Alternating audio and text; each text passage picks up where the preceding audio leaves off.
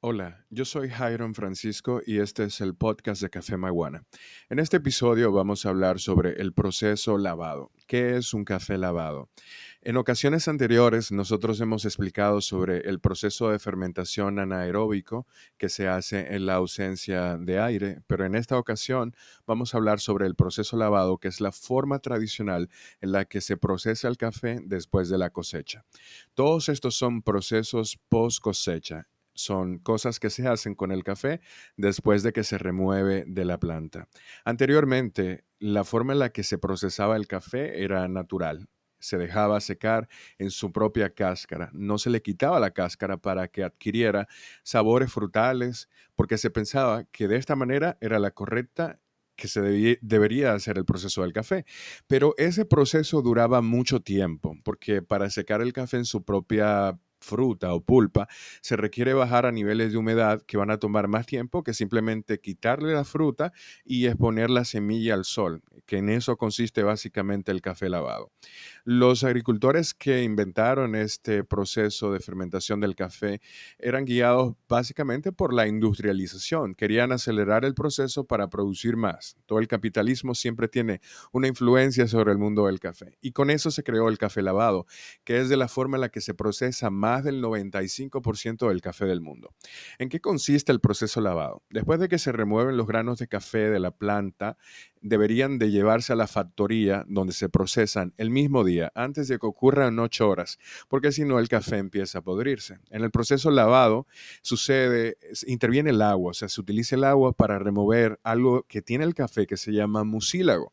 El mucílago es una especie de miel que rodea la fruta del café y tiene un propósito magnífico porque ayuda también a que el café adquiera esos aspectos dulces y aromáticos que tiene. Es una especie de miel que tiene grandes contenidos de azúcares que lamentablemente no se puede dejar en el café permanecer sin un debido proceso porque pudre o pudriría la semilla. Entonces lo que hace en el proceso lavado es atravesar el café a través de diferentes etapas en las que se le va removiendo el mucílago. La primera de ellas es sumergir el café en un tanque, o sea, ya le quite la cáscara, ahora se deposita en un tanque durante 16, 12, todo depende de la cantidad de horas que le dé cada agricultor y que lleva cada café.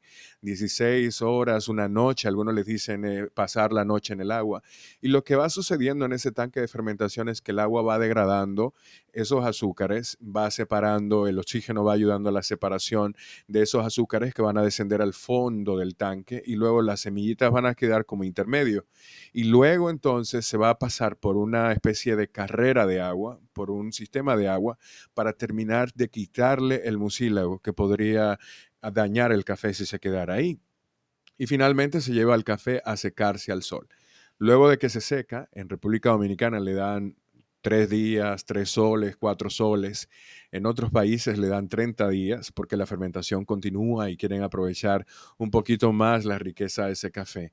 Después de ahí entonces se les remueve el pergamino, que es una capa dura que se forma en el café, y finalmente el café está listo para tostar. En eso consiste el café lavado. Es un café en el que se utiliza el agua para remover el mucílago, para lavarle el mucílago, para quitarle eso que podría dañarlo.